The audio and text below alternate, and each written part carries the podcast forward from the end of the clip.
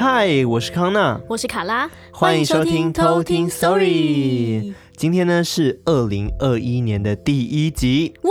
感谢大家陪我们走到现在，每次都跟大家讲这句话，真的陪我们度过了二零二零年的下半。对，而且二零二零真的是还蛮悲惨的，真的就是疫情啊，生离死别啊。所以我们相信二零二一呢，就是否极泰来。对，真的就是否极泰来，低到谷底就要开始反弹回来。对，所以我相信今年希望啦，今年就是年中开始就可以出国，就是先先开放大家出国。因为我真的很想要出国去旅游，我已经闷了去年一整年。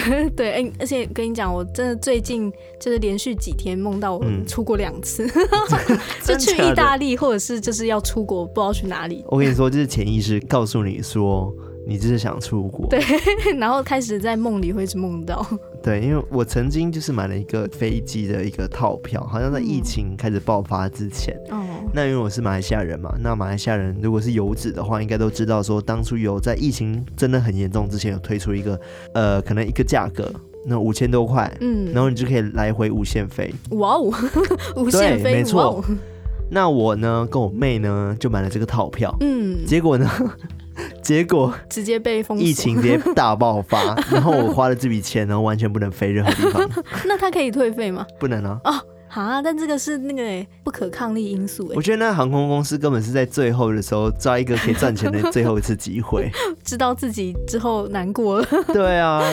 哦，但我觉得今年应该会还好啦，就是下半年之后，我相信一定会越来越好。对啊，因为听说不是那个什么疫苗也要出来了嘛。对啊，对啊，所以应该会好起来啦。疫情的部分。对，刚刚讲到潜意识的部分，其实跟我这一集讲的东西有一点点的关系。哎、哦，我们不是讲民俗科普？对啊，开始有一点科学感出现了。对，化身为那个，而且是 podcast 界的老高，哎，自己讲，开始自己讲。没有啦，就是因为这集呢，我我的故事内容，它也是来自于偷听课。嗯，那。他叫做瓜城，瓜城，对，他投稿名称叫瓜城，哪个瓜？那个就是瓜几的瓜，瓜几的瓜，就是口部的那个瓜，嗯嗯、瓜。然后城的话是早晨的晨。哦，瓜城，对，听起来有点文艺的名字。对，那他的故事呢，会讲到关于他在国三的时候发生的事情。嗯，对，我觉得还有一点点小沉重。那最后会再跟大家聊这部分。好啊。对，那也是跟那个刚刚讲的，就是潜意识啊，然后我觉得跟第六感是有一点点相关的。第六感，第六感，生死恋。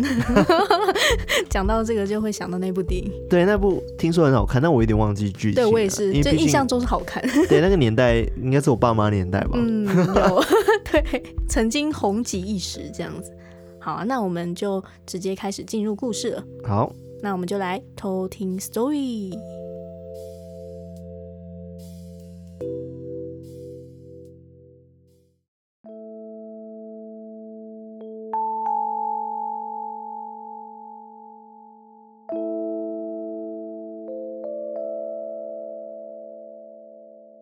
今天要分享的故事是由瓜城提供的。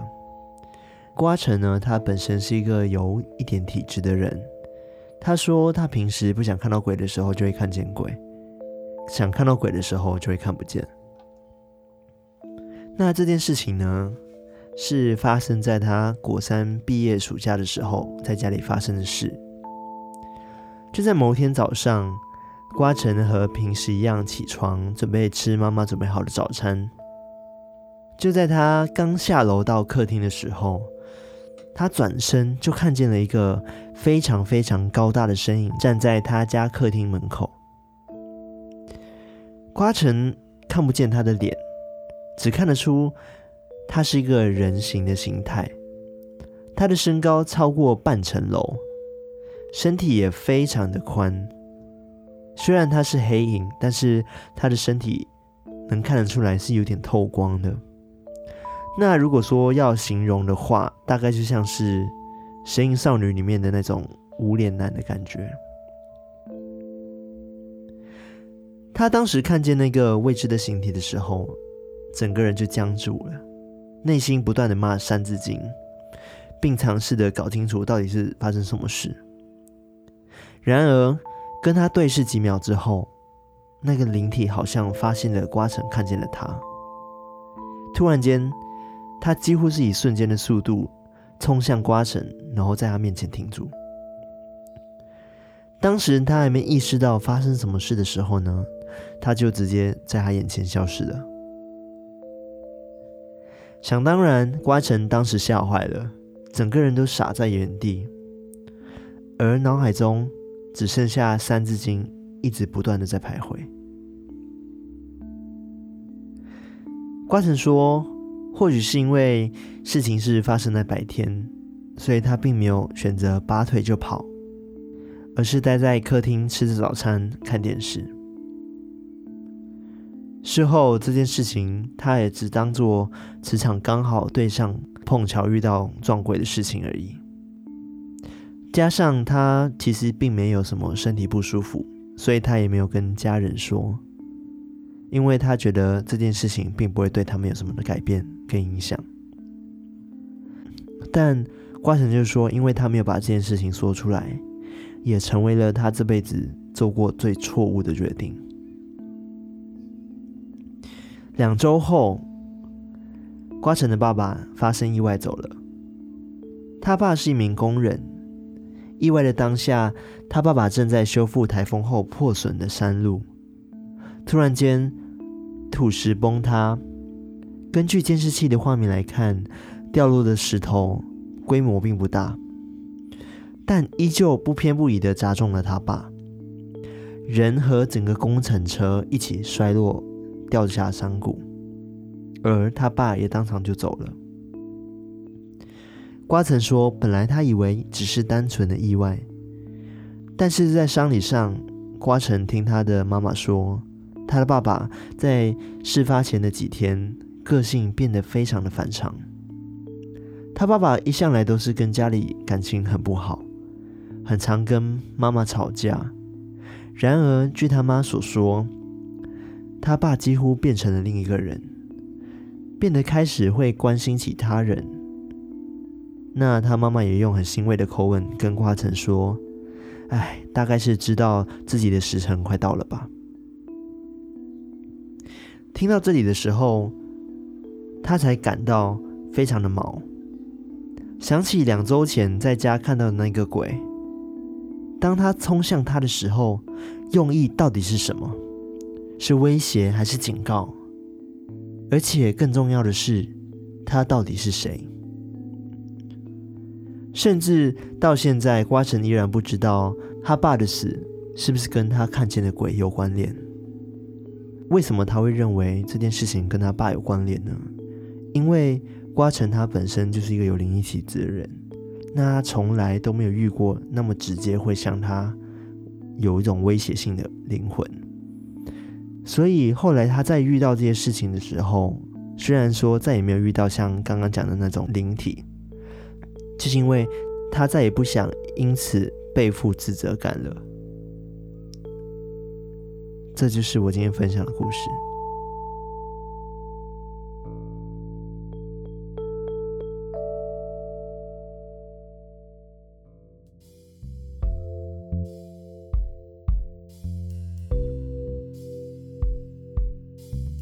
我觉得刚刚那个故事啊，虽然就是瓜城他觉得非常的自责，嗯、但是我觉得这两件事情没有关联性。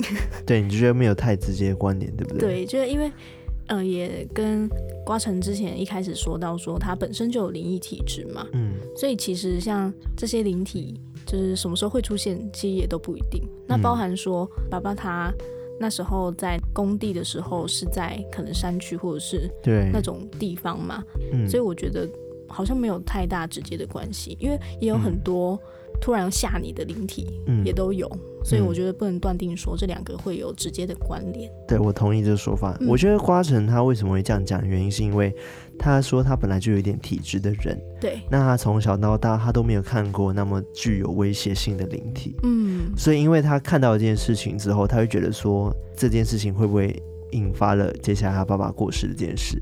他就觉得说，刚好他爸就在过世前，然后那几天有整个性情大变嘛，对不对？嗯，就是可能跟他家人原本感情不太好，但是后来突然就变得很会关心人，然后可能很温和之类的。嗯，那其实这件事情，我觉得，就是我还是要跟瓜城说，这件事情不要太过自责。然后我觉得这不是一个你要负责的的问题了，而且也不一定是你真的可以去改变或者是控制的事情。对，那我今天要跟大家讲的是关于第六感的部分。嗯，那我们都有听过，就是你知道人死之前，他都会有一些征兆，或者是有种预感。哦，你有听过这件事吗？好像有。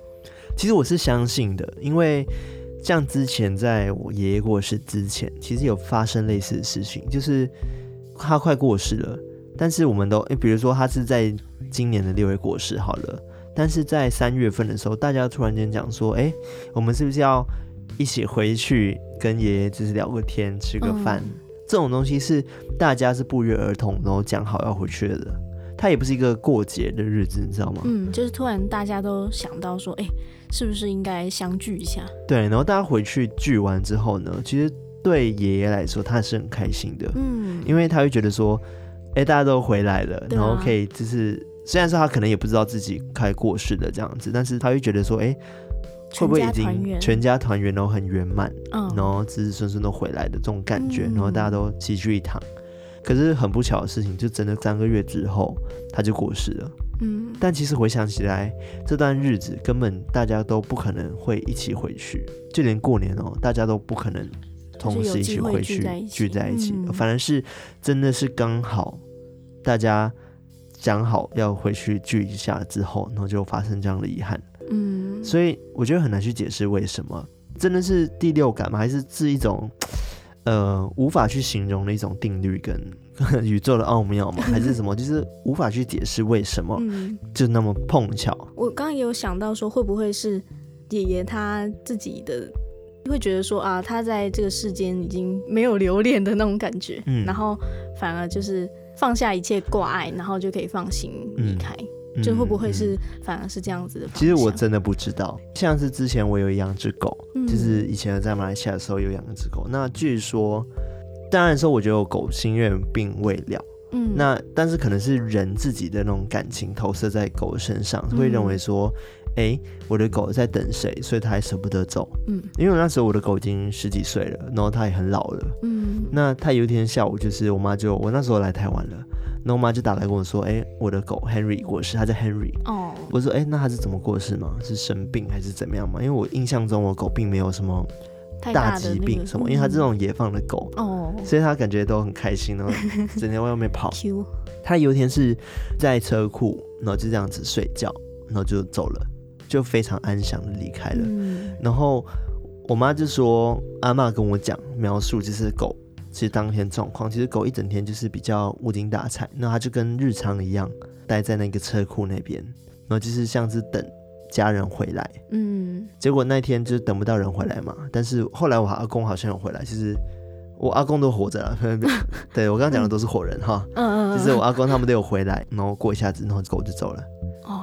所以我就觉得这种也是一种，我觉得跟刚刚有点像，就是有一种刚好时间点上的巧合。嗯、对，嗯，就让人很容易联想到说，会不会是因为他真的是心愿已了，嗯，然后就可以放心离开这样。对啊，其实不管是什么剧情啊，电影都一样，很常会想到说，哎、欸，阿公想见你最后一面，嗯，是不是很常听到这样子？对啊，对啊，我觉得是有关系的，嗯，所以代表说人的执念跟那个。我觉得跟意志力有点像。对，人的意志力跟执念吧，嗯、很强的话，其实它的确是可以维持一个人的生命。嗯，对，就常常医学上面有说法，就是濒死的病人，嗯、就是如果你生存意识已经快要没有的话，你就会更容易恶化，继续恶化。嗯、那如果说你的意志力非常的强烈，就是生存的欲望也非常强烈的话，反而还会有病情好转的这个可能。对，那我自己呢，就除了刚刚会讲说第六感的部分，我还没开始讲，之前面已经很多 前前情提要，对前情提要了。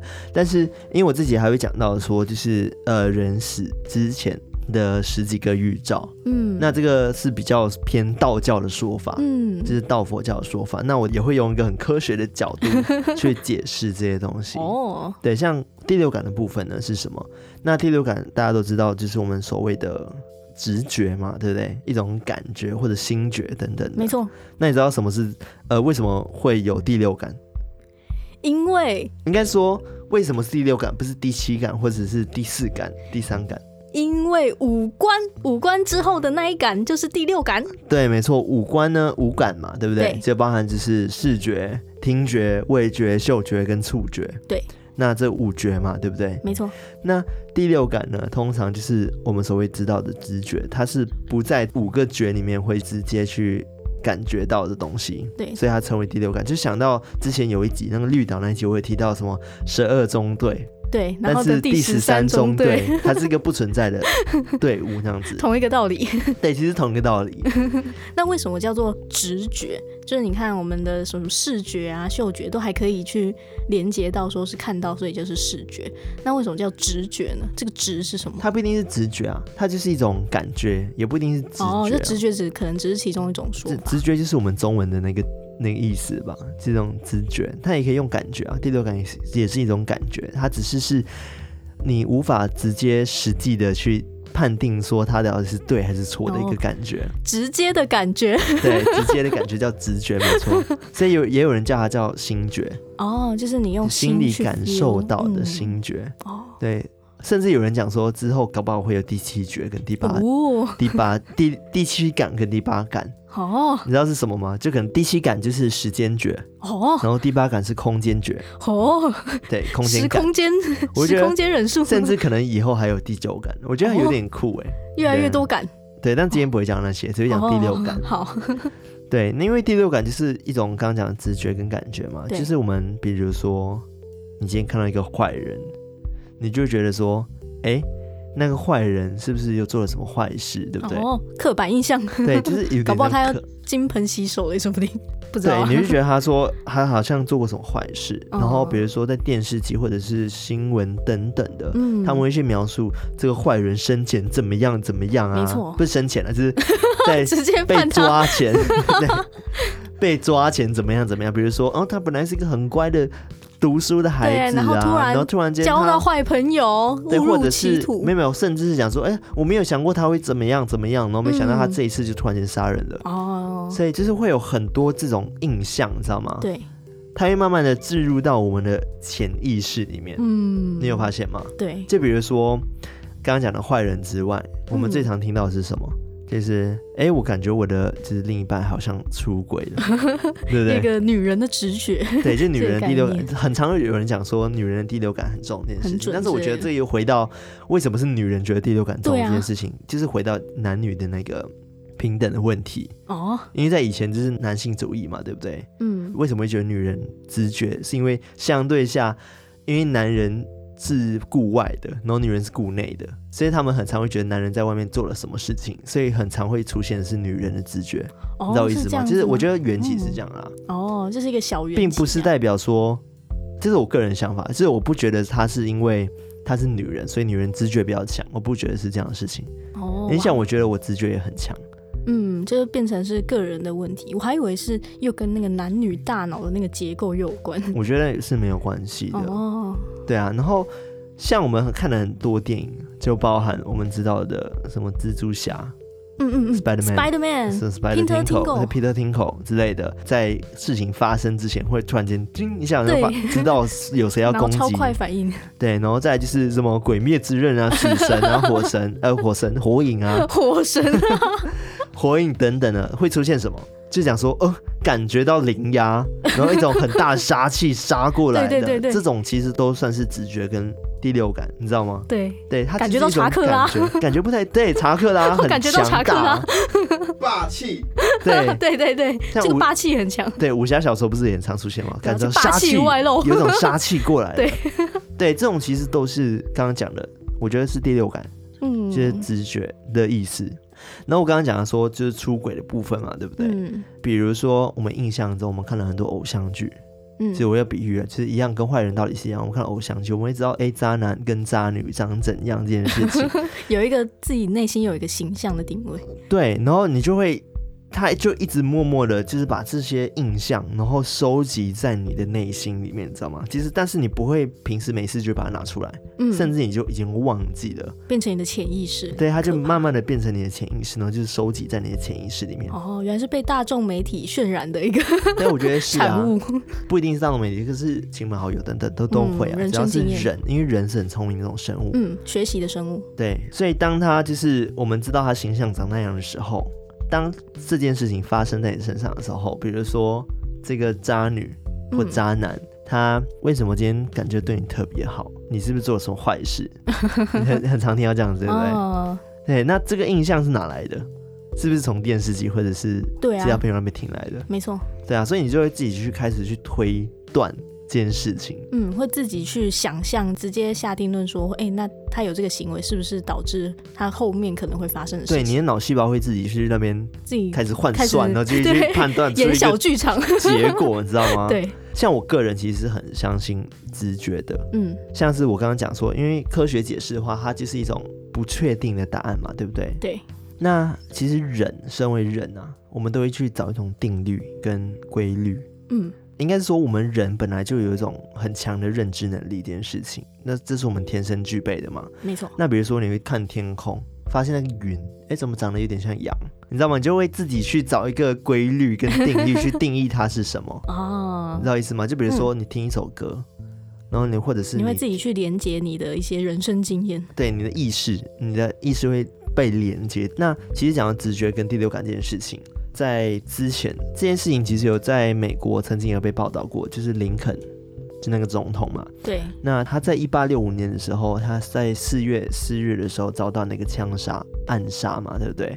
那其实他自己有预知，就是他有一天在睡觉的时候，他死前哦，他睡觉的时候他就梦到一个梦，他梦到他在一个呃，很像丧礼上吧。就是一个地方，然后大家特别的安静。后来他就看到很多人在哭，嗯，在一些亲朋好友在哭，然后哭得很悲惨。他就想说，到底是发生什么事情？他就从他房间走出去，然后经过一间房间，经过一间房间，然后走到最底的时候，中间摆着一个担架，担架上抬了一个尸体。那周围的人就聚在一起，然后在那边哭嘛。然后他就问说：“哎，白宫里面到底是谁死了？”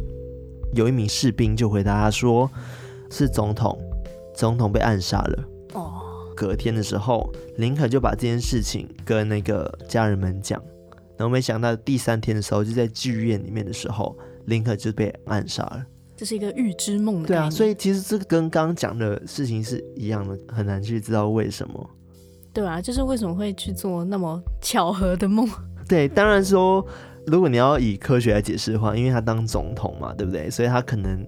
很常在做这种梦，你知道意思吗？因为他压力很大，对，所以也有可能就是因为他内心潜意识知道说我是一个代表人物，我有一点争议性，所以很有可能真的会发生这样的事情。嗯，而且搞不好他梦了一百次，然后刚好在他 真的被的前几天再梦到一次，这样。对，那你相信直觉吗？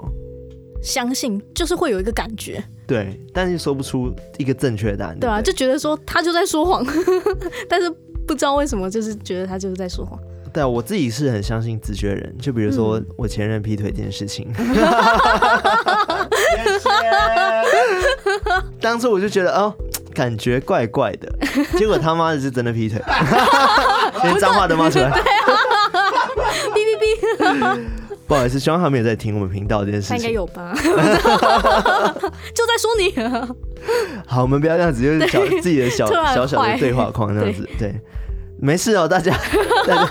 但是我觉得有时候的确是会很容易去多想一些事情啊。但是我觉得也不能单纯的觉得就是一种直觉，就是因为突然间发生了这种想法，然后就觉得他劈腿。也许是之前慢慢的累积下来的事情，才会产生这种感觉。对啊，所以我觉得是还是也可以用科学去解释的啦。没错。但是我觉得啦，就是虽然说直觉这件事情会被人家觉得说它只是你自己内心去演出来的戏，嗯，对不对？但我觉得直觉这种东西，它会是一种给我们一种警惕，嗯，它是一种保护机制，对，它是一个一天生警惕的机制，对。其实我们也知道说，哎，我们有这种直觉了，那我们就开始会去保护自己嘛，对不对？嗯、虽然说感觉不能是百分之百的，但是它至少能在我们不确定的时候，给我们一种答案。这让我想到，记不记得之前我们有讲过那个七魂，三魂七魄，对，三魂七魄，然后的某一个就是在掌管我们这种机制的。对对对对对，某一魄，你记得是哪一部吗？我有点忘记，我也忘记了。大家可以再去找到我们三魂七魄的那一篇，去复习一下，然后再留言告诉我们。那集科普真的很难，对，真的是那种考试的感觉，一看就忘了。对，为什么会提到第六感跟直觉这件事情？我觉得也是跟刚刚我一开始有讲到的这个故事也有关系。嗯，就是瓜神他爸可能在感觉他可能要过世的时候，他就可能开始会去改变自己，也是有可能的。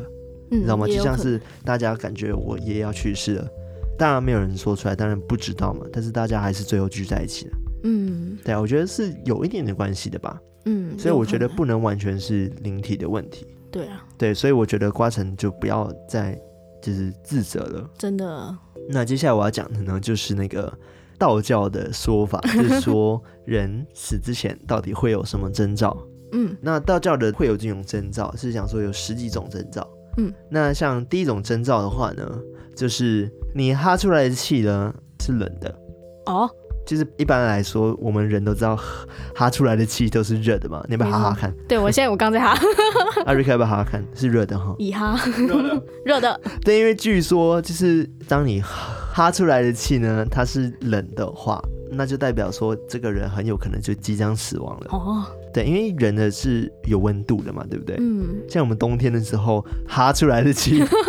它就是热的，热的气体遇到温度的时候会急速下降嘛，嗯、所以它就变成一团气这样子嘛，对，对不对？所以当你这喝出来气是冷的时候，就代表说你本身就已经是冷的了，嗯，所以温度已经开始下降，所以有可能就是即将死亡。哦、这是第一种。那第二种呢？我觉得是比较常听到的，有亲戚要走之前，他们会说会看到一些人，嗯，或者听到一些奇怪的声音。就是说，哎，死神要把我带走了，哎，或者是哪一个已经更早过世亲戚来了，要把我接走了这件事情，这也是其中一个说法。因为据说，就是人体在消亡之前呢，他能接收到奇怪的那个信号源，嗯，就是他的频段是另外一种世界的频段，所以他才会看到另外一个世界的人，或者是他声音。那征兆三的话呢，你应该有听过，就是在别人的瞳孔中看不到自己。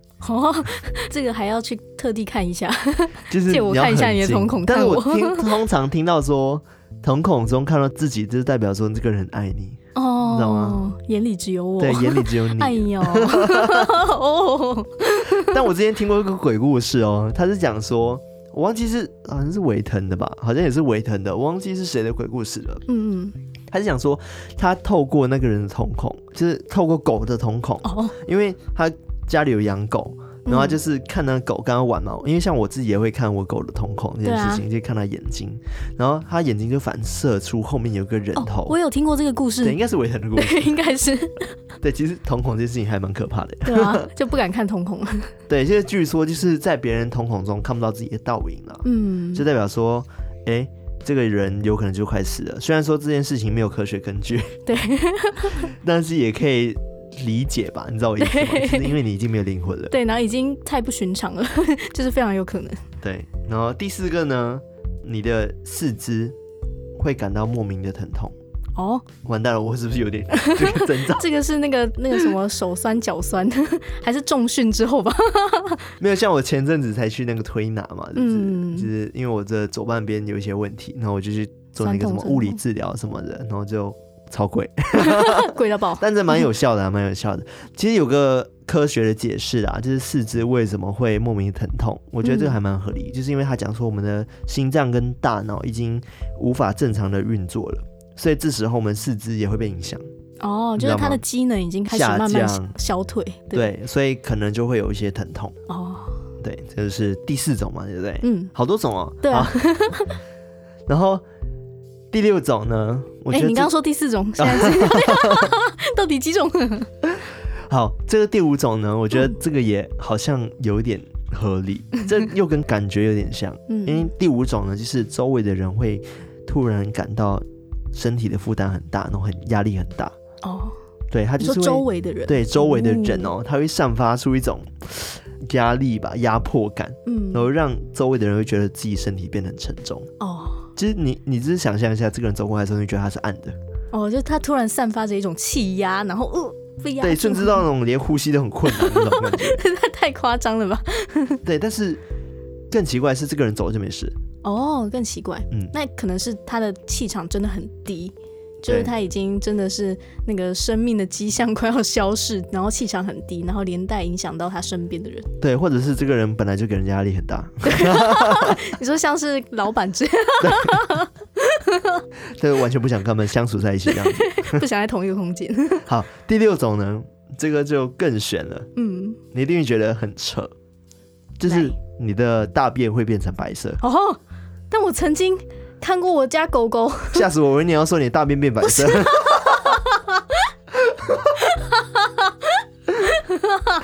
你说你狗狗，对，那是干掉变白色吧？应该是，或者是有时候在路边就会看到白色的便便。那是因为干掉了，那它一开始搭出来是黑色的，好不好？好，原来如此。对，那会变白色原因有一种说法是，因为人体已经无法吸收新的能量了。哦。所以它一直在消尽自身的能量，所以才会产生这大便就是变质，嗯，就是变得没有什么营养那样子。哦、所以它原本很有营养吗？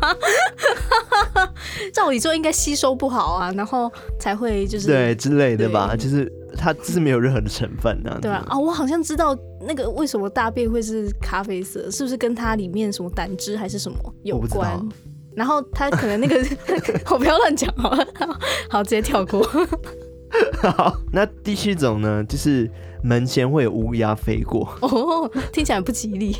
但我觉得住野外人怎么办？每天都有乌鸦飞过。对啊，但是我知道乌鸦本身就有象征一种形象嘛，其实是一种恐怖，然后不太就是不不什么。不太吉利哦，不太吉利，嗯，它是一种不太吉利的一种形象，嗯，所以这样是很常会听到说乌鸦在叫啊，就可能代表说有不好的事情要发生，嗯，或者是乌鸦出现在你家等等，或者是点点点，对，但是这个就比较偏西方国家的一种说法，因为乌鸦也代表是西方国家那边的死神，嗯，对，对，还有这种说法。那第八种呢，就是在人死亡之前，牙齿会变黑，而且会变得很干燥。哦对，有一种说法是，呃，因为身体中的钙质会大量流失，就跟刚刚便便的道理是一样的，所以牙齿会有点变黑的现象，嗯、连骨头啊那些钙，哎呀，好可怕！对，也会慢慢就是黑化，会缺钙的，开始流失。对，然后去买一些奶粉呢、啊。好，好坏哦。好，然后另外一种呢是在太阳底下。嗯，没有自己的影子哦，这个我听过。对，你也听过这是？嗯，他是想说，因为跟刚刚眼睛里面看不到那个无法反射自己，反射自己，因为在我们华人传统里面，就是鬼魂是没有影子的。嗯，所以他们会对于这件事情去重新做个描绘，就是比如说他们也会套用在人死之前也是没有影子的这件事情。嗯，对，所以即使是站在太阳底下或者是有光的底下，都不会有任何的影子。嗯，对。那接下来呢，就是说，当一个人要过世之前，他是可以直接直视太阳的哦。其实我们一般看太阳不是啊，好晒好晒，知道吗？然后我们有办法直视，但是他是可以直接看着太阳，然后呆看那一种哦。对，那我觉得还蛮酷的。嗯，然后另外痛。